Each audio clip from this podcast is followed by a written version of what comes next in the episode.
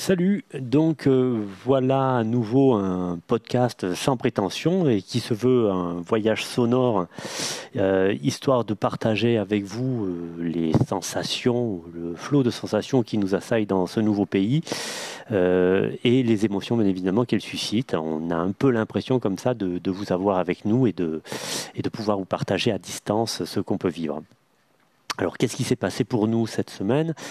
Pour nous et pour le Cambodge, euh, euh, cette semaine, la semaine qui vient de se passer, c'était Pshumben. Alors, qu'est-ce que c'est que Pshumben eh bien, Pshumben, c'est euh, dans la religion bouddhiste l'équivalent de la fête des morts.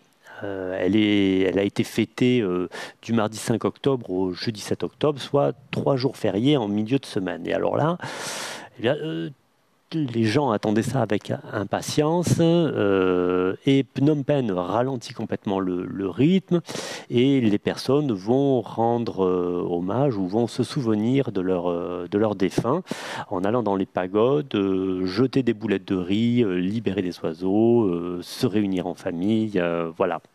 donc c'est vraiment une ambiance assez festive, mais nous, nous avons décidé un peu tard de ne pas rester sur Phnom Penh, mais de partir visiter un peu, puisqu'on avait quelques jours fériés, de partir visiter une ville qui s'appelle Kep, qui est une station balnéaire qui se situe à peu près à 180 km au sud-ouest de Phnom Penh.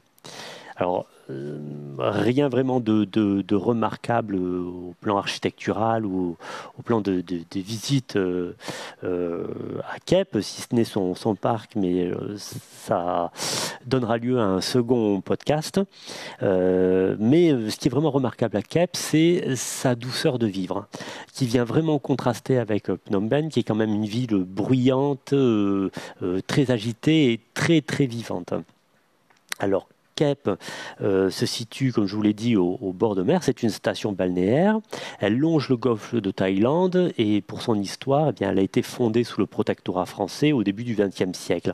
Elle a été très très abîmée euh, lors de, de l'épisode des Khmers rouges euh, qui ont détruit tous les les vestiges coloniaux en fait et notamment toutes les maisons dont il ne reste aujourd'hui que des ruines. Donc vous avez compris, c'est pas sa splendeur architecturale qui fait la, beauté de, de mais euh, c'est sa situation en bord de mer et surtout, et surtout, euh, sa douceur de vivre. Alors, on logeait du coup dans une guest house, euh, la bien nommée puisque euh, euh, son nom c'était Birds of Paradise. Et effectivement lorsqu'on se retrouvait euh, sur la terrasse du bungalow au milieu du jardin on fermait les yeux. Et là on avait l'impression d'être dans la jungle. Et c'est ce qu'on aimerait partager avec vous via ce podcast.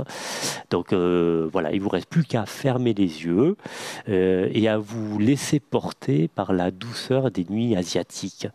Voilà et bien bonne méditation à vous et, bonne écoute de cette ambiance sonore.